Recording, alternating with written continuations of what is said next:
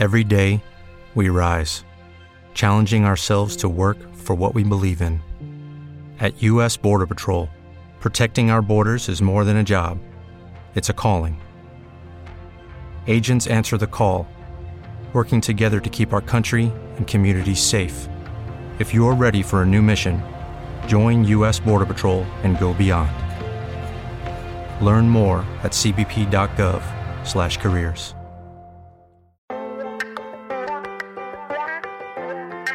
Hola, soy José Buceta y estás escuchando Cuando sea músico. Podcast por y para la música.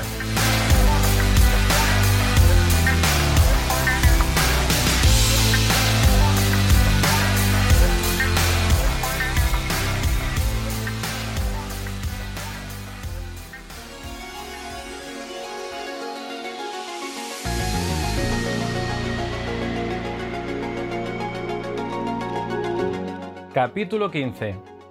Analizando la banda sonora de Stranger Things.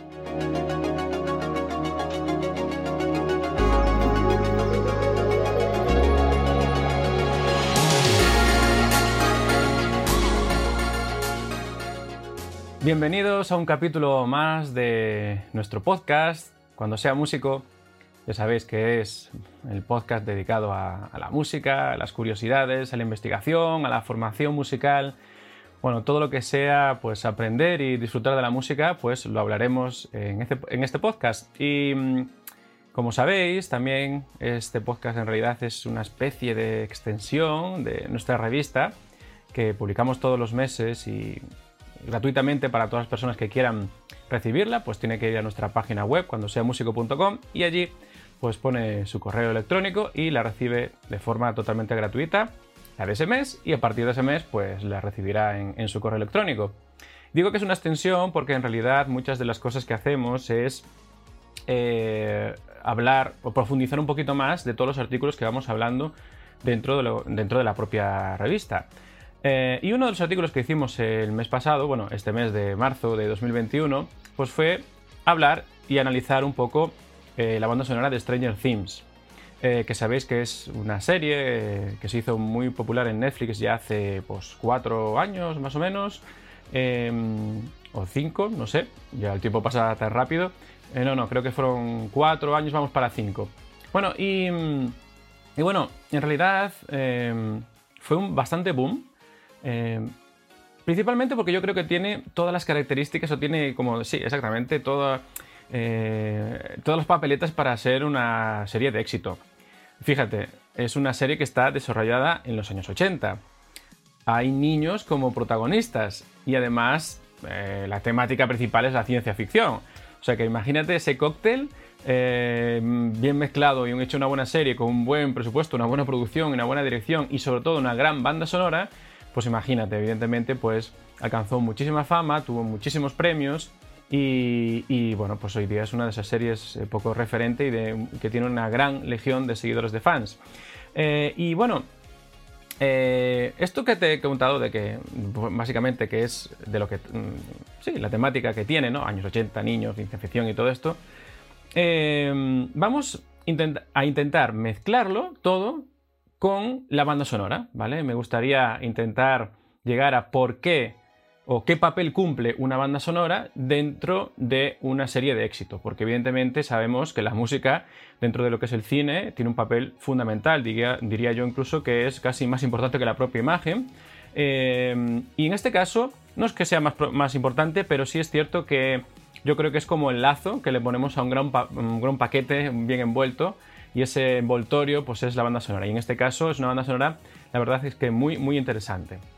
Bueno, primero de todo, vamos a intentar analizar un poquito así eh, lo que es eh, los años 80, que es básicamente donde está ambientada esta banda sonora. Bueno, sabemos que en los años 80 surgen, eh, o por lo menos mm, se consagran, músicos como por ejemplo Michael Jackson, o por ejemplo Madonna, The Police o Eurorhythmics, que aquella famosa canción de Sweet Dreams, A Mare of This, no sé si todo el mundo se acuerda y los que a lo mejor sois más jóvenes no os acordáis, em, podéis buscarla, ¿vale? Euro, Euro Rhythms, a ver, Eurythmics, Eurythmics, eh, exactamente este grupo, y Sweet Dreams Are Made of This. Y bueno, es una canción que para muchos de los que nacimos en esa década, pues eh, incluso después, ¿no? Porque al final estas canciones son totalmente atemporales, ¿no?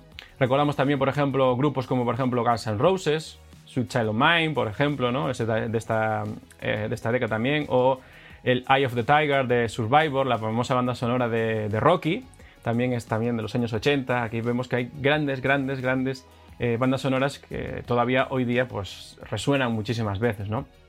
Por ejemplo, en España tenemos grupos eh, como Mecano, en los años 80 fue como su gran éxito, ¿no? De hecho, ellos se disuelven a principios de los 90 eh, luego, por ejemplo, tenemos eh, canciones como Escuela de Calor de Rock de Futura, o por ejemplo, la inolvidable Chica de Ayer de Nacha Pop. Todas estas grandes canciones, estos grandes temas que se han convertido hoy día prácticamente en himnos y, grupos referentes como Mecano, pues eh, son todos de los años 80. Así que los años 80 musicalmente fue muy, muy, muy rico.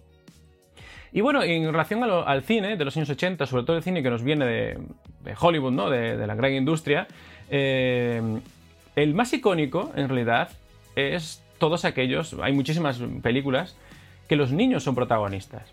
Solo, por ejemplo, tenemos que recordar ET. Eh, ¿Os acordáis de ET? Y que era la niña de ET era Drew Barrymore, por ejemplo, ¿no? Eh, y esa película ha sido eh, marcó una generación completa, ¿no? Y yo creo que todavía hoy día no hay nadie que, vea ET, niños que ven ET por primera vez y no le caigan las lágrimas. Eh, o por ejemplo también películas como Indiana Jones, ¿recordáis Indiana Jones? que había un niño que se llamaba Tapón, por lo menos aquí en España se tradujo como Tapón que era casi el, coprotagonista de Indiana Jones, ¿no? Eh, Indiana Jones y el, Templo Maldito.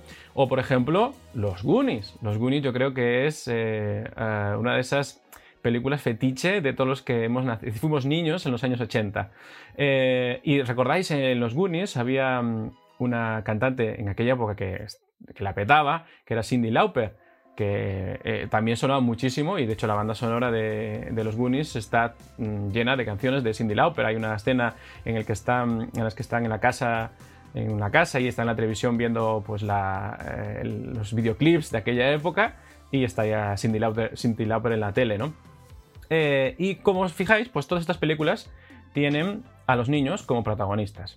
Y después también tenemos películas de ciencia ficción, ¿no? Eh, cogiendo también los hilos, ¿no? Tanto las características que tiene Stranger Things, estamos intentando hilarlas, ¿no? Fíjate que también las películas de ciencia ficción en esa época eran súper, súper importantes, como por ejemplo Cazafantasmas. Yo creo que no hay nadie que no conozca o haya visto Cazafantasmas y, y conozca su, melodía principal, ¿no? La canción principal de Cazafantasmas. O por ejemplo, eh, películas eh, que bueno, yo creo que también hubo una época que le echaban constantemente en la televisión, que era Loca Academia de Policía. Y todo el mundo también recordará esa, ese leitmotiv, ¿no? Esa, esa, canción, esa música que era como muy de banda, ¿verdad? Eh, muy, digamos, militar o, marchas, sí, marchas militares, por así decirlo, ¿no?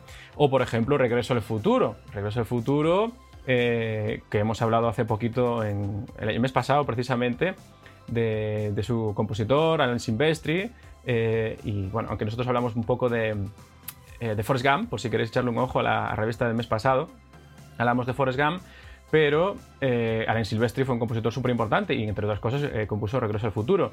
O por ejemplo también Terminator, que aunque bueno, Terminator ya recogía un poco esa música un poco más electrónica, ¿no? Un poco más esa pensando quizás en tiempos futuros, por así decirlo, ¿no?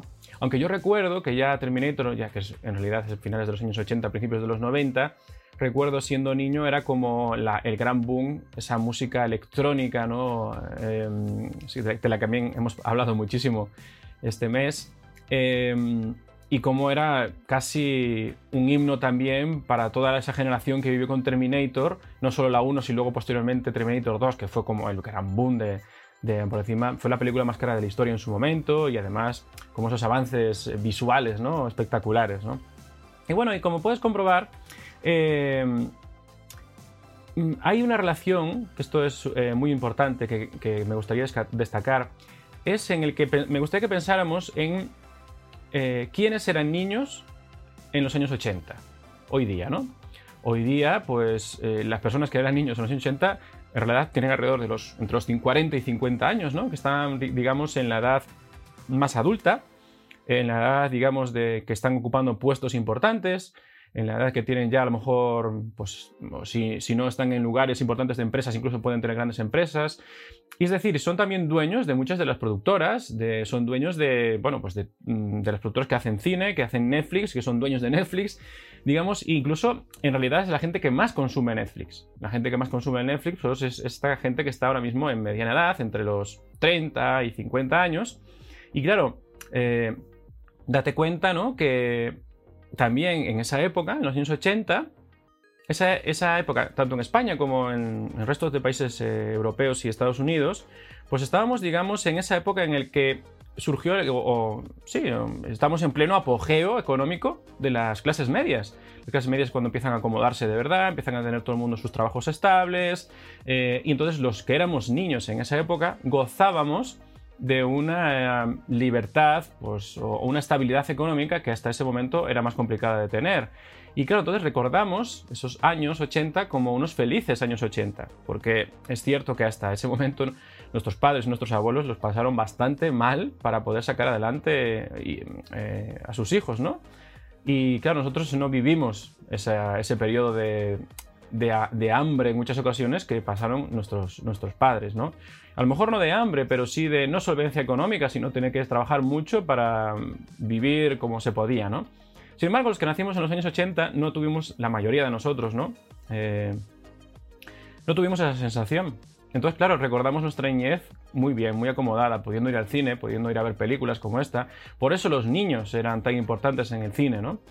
Y, claro, pues hoy día los que éramos niños en esa época, pues evidentemente que somos lo que más consumimos este tipo de plataformas de, Netflix, de series y, demás, pues evidentemente todo lo que nos recuerda y nos retrotraiga a, esa época, para nosotros es como, wow, es volver a la niñez, ¿no? Y esto yo creo que es una de las características principales por las que Stranger Things eh, triunfó tanto, ¿no? Aunque vamos a centrarnos un poquito en la música, que es lo que creo que nos interesa, ¿no? Eh, porque yo creo que la música también cumple aquí un papel fundamental, fundamental a la hora de, evidentemente, eh, que esa serie triunfara, ¿no? Em, porque en realidad esta serie, esta serie, esta, banda sonora, yo creo que tiene una cosa fundamental y es que eh, transmite perfectamente lo que se ve. La función principal de una banda sonora es potenciar lo que sale en la imagen, potenciar la emoción principal que emana la propia imagen. Si tú ves una, pareja, por ejemplo, que se está dando un abrazo o está besándose, y, tú eres capaz con la música potenciar ese momento de forma romántica, o a lo mejor todo lo contrario, precisamente con ese abrazo se quiere transmitir una, un momento de traición, por ejemplo, pues entonces con la música potencias ese momento de traición. Incluso la música es capaz de cambiar totalmente eh, nuestra emoción, nuestra sensación a la hora de ver una imagen. Pues yo creo que eh, una de las características principales de esta banda sonora es precisamente esa, que encaja perfectamente con todo el ambiente que los hermanos Duffer, que son los, directores y creadores de esta serie, quisieron transmitir. Bueno, la banda sonora de Stranger Things fue compuesta por Kyle Dixon y Michael Stein, que son dos músicos que, que son componentes del grupo Survive, que es bastante curioso porque eh, se parece a Survivor, del que hablamos antes de Rocky, pero no, no sé si tendrá algún tipo de relación con eso, el estilo de música también que hacen. Esto, esto ya es una ilucubración mía, ¿vale? Pero bueno, resulta que los directores de la serie, los hermanos Duffer, estaban buscando un estilo de música ¿no? que encajara con la serie. Yo creo que ellos lo tenían muy claro. Eh, porque evidentemente pues, eh, ya tenían toda la estética perfectamente pensada, solo les faltaba colocar la música, ¿no? Y entonces el estilo del, grupo, Survive, el estilo musical, pues le venía perfecto. estaban seguros de que eso funcionaría. Y pues contactan con, tanto con Kai como con Michael, que son los, grupos, los, los dos músicos principales de este grupo, y pues le proponen participar para, como creadores de la banda sonora. Bueno, ¿y qué hacen? Pues eh, eh, escriben un, trocito de banda sonora, una especie, bueno, ¿no? un pequeño teaser musical, eh, se lo enseñan a los hermanos Duffer y entonces se quedan encantados. Entonces ahí empieza esa relación en la que mm, crean, tanto Kai como Michael crean esa, esa banda sonora que al final pues se mantendrá durante las tres temporadas que tenemos actualmente, ¿no? Que ya no sé si están haciendo la cuarta o, o está ya en producción y tal. Con esto del tema de la pandemia, pues todo este tipo de, series y demás pues se han retrasado muchísimo, ¿no? Bueno, ¿y qué música escriben? Bueno, pues básicamente la que venían haciendo de aquí para atrás, que es básicamente crear música para sintetizadores, con samples, cajas de ritmos, eh, un poco que también es el estilo de música que, se hacía mucho los años, en los años 80, ¿no? Porque la música de los años 80 destaca principalmente por el auge de estos tres elementos, sintetizador, sampler y cajas de ritmos. Eh, fíjate, las bases rítmicas de Michael Jackson, esas bases rítmicas que solo tenemos que escucharlas y ya sabemos que son de Michael Jackson, ¿verdad? Como por ejemplo Billie Jean o cualquiera de sus grandes temas, que empiezan muchos de ellos así, con esa, base rítmica, están hechos con cajas de ritmos. Eh, muchas sí son grabadas con instrumentos acústicos, pero la mayoría son hechos con cajas de ritmos, con eh, sintetizadores o samplers de la época que emulaban sonidos reales, que eso es lo que es un, sampler, básicamente, ¿no? una emulación de sonidos reales. Y entonces, pues, mm, eh, después, por ejemplo, los samplers, que son imitadores de sonidos reales, como comentábamos, pues eh, digamos que estos samples no funcionan como sustitutos de sonidos reales, sino que en realidad esos samples con el paso de los años eh, se han quedado como sonidos propios, porque son sonidos tan característicos y recuerdan tanto a esa época que hoy día se utilizan para evocar esa época. Eh, entonces, pues evidentemente, nuevamente la banda sonora se incluyen este tipo de sonoridad creada con samplers. Fíjate qué curioso, que son samples creados en el siglo XXI, pero que emulan sonidos de los años 80. Eh, y de hecho hoy día se construyen, se, crean esos samplers con esa intención. En aquella, en aquella época, en los años 80, eh, era lo que había, quiero decir, era lo más parecido a, conseguir un sonido real y entonces, pues bueno, se utilizaban así y sonaba así. Pero nadie, para nosotros, yo recuerdo en aquel momento, era como recordar que esa música era wow, es que se parecen orquestas y en realidad, pues hoy día lo escuchamos y vemos que son sonidos muy sintetizados, ¿no? Y, por ejemplo, eh, para que os acordéis de, pues si alguno de vosotros la habéis visto, seguro que sí, y si no, pues eh, estaría interesante verla, es la película Top Gun. No sé si os recordáis la banda sonora de Top Gun, una película protagonizada por Tom Cruise, la canción principal de la película era Take My Breath Away, no sé si os suena, que estaba, yo creo que destacaba principalmente por esa sonoridad de sampler, de sintetizador y un poco esa sonoridad así muy ochentera, eh, pues, por ejemplo, esta es la típica sonoridad a la que me estoy refiriendo, ¿no? Este, este tipo de, música. Hay muchas, muchos ejemplos, muchos ejemplos, ¿no? Pero yo creo que mm, aquí ya es un poco a nivel personal, quizá. Me gustaría hacer una, especie de pequeño homenaje, no homenaje, pero sí que recordáramos a un compositor que, bueno, es súper importante, es muy conocido, evidentemente, pero no es, no es el tipo de compositor que está en primera línea. No es John Williams ni ni ha sido Morricone, eh, ni, ni siquiera Alan Silvestri, ¿no? Es Vangelis. Vangelis es un compositor que destacó principalmente en los años 80, que yo creo que fue el creador de, o sea, digamos el estandarte principal de toda esta música sampleada y sintetizada, eh, y que yo creo que ha sido en realidad referente para muchísimos compositores, si no por decir la gran mayoría de los que vienen después, ¿no? Vangelis es el compositor, por ejemplo, de, bandas sonoras como películas como Blade Runner, eh, supongo conoceréis la película Blade Runner de Ridley Scott, que es esta de los replicantes y en el que el protagonista es Harrison Ford. Y después también tenemos eh, bandas sonoras como por ejemplo Carros de Fuego, que es la famosa música que suena en las Olimpiadas, en cualquier evento eh, de deporte, pues Carros de Fuego es como también un himno total y absoluto, ¿no? Pues ese, ese mismo creador es Vangelis. Este, yo creo que este compositor marca tendencia a la hora de crear estas atmósferas sobre todo de otros planetas, de tiempos futuros, de, otros planos, otras dimensiones. Este es eh, Vangelis, ¿no? experto absoluto en crear eso. Yo recuerdo cuando era pequeño eh, que me prestaron una, cinta de Vangelis, un cassette, cassette y bueno, tanto la, tanto la escuché que se acabó eh, estropeando, ¿no? Era típico cuando se sale de la cinta y demás.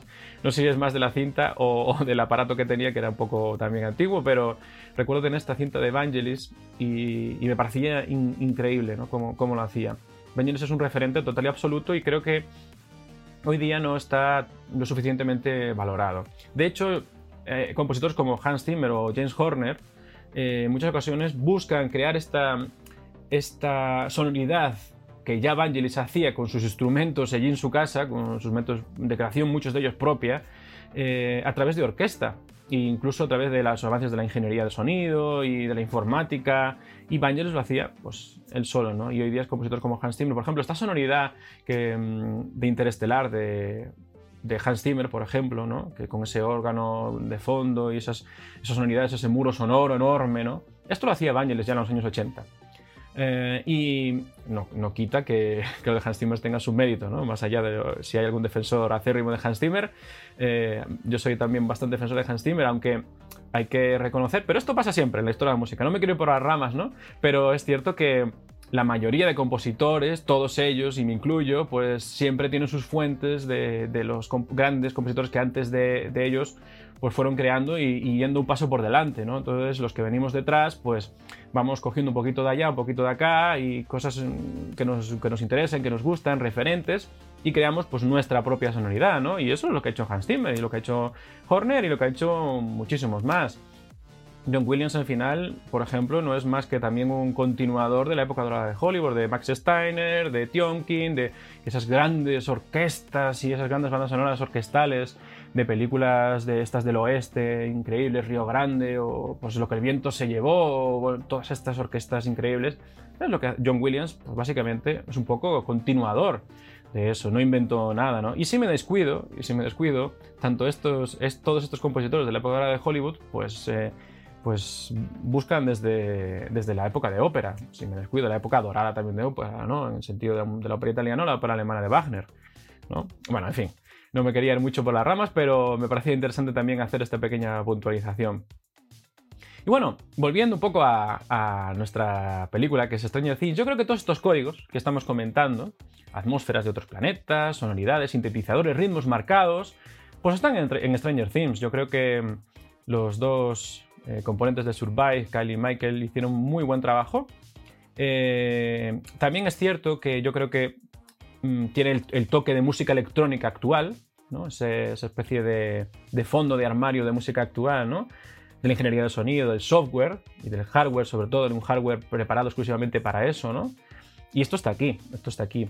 Y, y, luego que la música, el, los leitmotiv, las ambientaciones, todo, eh, digamos, cómo está, cómo casa la música con la imagen está hecha a la perfección, ¿no? Y, a, y, yo creo que está muy bien traída y muy bien construida. No sé quién es más de acierto, si de los, de los directores por buscar justamente la sonoridad que estaban buscando o de los compositores de hacer lo que ya sabían hacer. En, en, en realidad yo creo que es aquí un poco, ¿no? Aquí hay que valorar mucho a la dirección eh, y evidentemente también a la composición, ¿no? Pero los directores, los compositores de música de cine, al final eh, nos debemos a lo que el director quiera transmitir.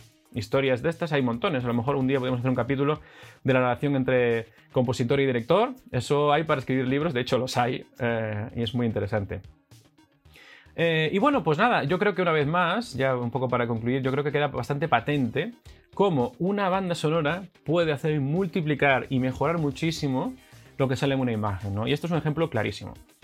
Eh, y, sobre todo, lo más interesante para mí es, es eso, ¿no? Ver cómo toda una temática, toda una ambientación, toda una construcción de un, lugar, de un espacio, eh, se cierra, se cierra y consigue completarse gracias a la banda sonora en este caso encaja perfectamente y debe de todas esas fuentes de los años 80 en las que está inventada la propia serie. ¿no? Y bueno, yo espero que eh, este capítulo os haya, os haya gustado, os haya servido. Me encanta hacer capítulos de banda sonora, la verdad es que es bastante interesante. Eh, hombre, principalmente porque, bueno, uno intenta cada vez hacer mejor música para, para, sí, para audiovisuales. Eh, también sería interesante un día hablar de otros tipos de, de eventos que se hacen de música que se escribe para otro tipo de imagen que no sea el cine, ¿no? Por ejemplo, bueno, aquí estamos hablando de serie, pero que sepáis que en el propio, en el siguiente, mm, el siguiente mes vamos a estar hablando sobre música hecha para videojuegos, porque uno de los pilares principales de la, o sea, hoy día los pilares principales de la música compuesta para audiovisual son principalmente el cine, las cine propiamente, los largometrajes o cortometrajes, las series hoy día son fundamentales, muchísimos compositores y músicos viven de escribir música para, series, y también los videojuegos, las bandas sonoras de los videojuegos es que ya en sí la propia industria de videojuegos es, eh, crea, genera más dinero al año que casi el propio, el propio cine. Eh, es una industria enorme y también, evidentemente, la música ha llegado ahí porque es como siempre, la música cumple un papel fundamental. Y pues mm, me gustaría también hablar un poquito sobre esto, aunque no seáis consumidores de videojuegos, sobre todo la relación de cómo se construye la música en torno a la imagen de videojuego, me parece muy interesante que podamos hablar. Así que nada, espero que hayáis disfrutado, recordar que me podéis dejar vuestras valoraciones, vuestras estrellitas, vuestros comentarios, suscribiros si estáis en Spotify. Eh, ayuda muchísimo y sobre todo levanta el ánimo y, nada, eh, si, si os ha gustado el capítulo ya sabéis que podéis hacer todo esto en nuestra página web eh, cuando sea músico.com. Allí tenéis también información sobre todo nuestros cursos de formación, nuestra revista, bueno, un poquito también nuestro blog. Así que nada, un saludo y nos vemos pronto.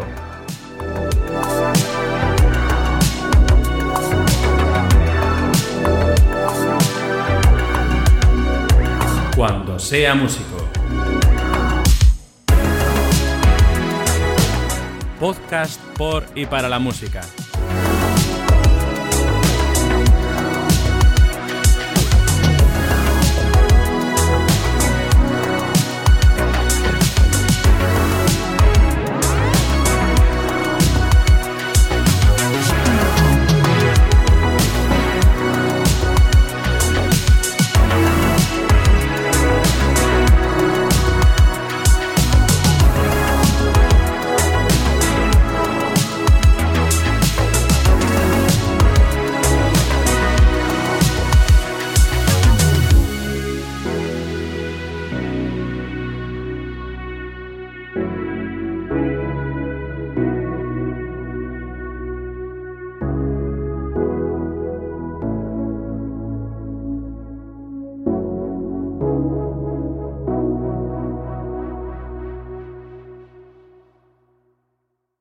As a new Western Union customer, you can enjoy a $0 transfer fee on your first international online money transfer. Send money to your family and friends back home the fast, easy, and reliable way.